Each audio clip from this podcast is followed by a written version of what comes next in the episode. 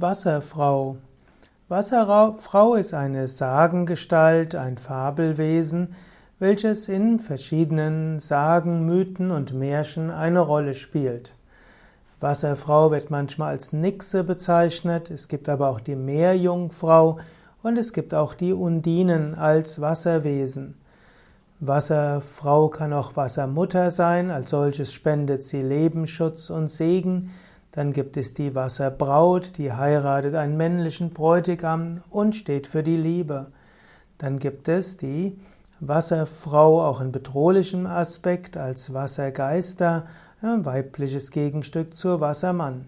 Und die Meerjungfrauen, die sind eben noch ganz jung und sie sind besonders schön und können auch Menschen, Männer in Versuchung bringen.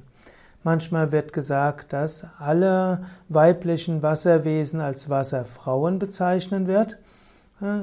Andererseits gibt es aber auch äh, die Aussage, dass Wasserfrauen etwas anderes sind als die Nixen und die Meerjungfrauen. Für Carl Gustav Jung war eine Wasserjung, Wasserfrau ähnlich wie Nixe und Meerjungfrau die Personifizierung des Archetypus der Mutter. Und hier hat die Wasserfrau einen positiven Aspekt, eben die liebende Mutter. Und da gibt es eben auch die Meerjungfrau, das ist die noch die bald liebende junge Frau. Und es gibt die Nixe und die Nixe ist die jetzt äh, liebende Frau. So könnte man auch sagen, sind das die drei Aspekte der Entwicklung einer Frau. Es gibt die Meerjungfrau als junge Frau, dann gibt es die Nixe als Frau, als Frau, die eben im Leben steht. Und schließlich gibt es dann die Wasserfrau und das ist dann die Mutter. Hm, die göttliche Mutter und das Weibliche. Wasser steht ja oft für das Weibliche. Manchmal steht natürlich auch äh, der Mond für das Weibliche und so gibt es auch Darstellungen von der Wasserfrau auf einer Mondsichel.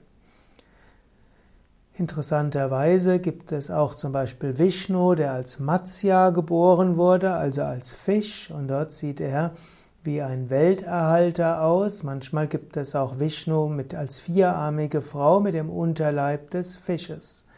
In der chinesischen Mythologie gibt es auch weibliche Drachen, die sogenannten Drachenfrauen, und die sind auch sehr ähnlich wie die Wasserfrauen. In diesem Sinne ne, könnte man sagen, ist die Wasserfrau einerseits die Spenderin und Erhalterin des Lebens, sie ist die Anima bei C.G. Jung, also das Gegenstück zum Animus. Zum anderen ist sie aber auch die Mutter und letztlich auch die alte Frau, die irgendwann den Weg in den Tod finden wird.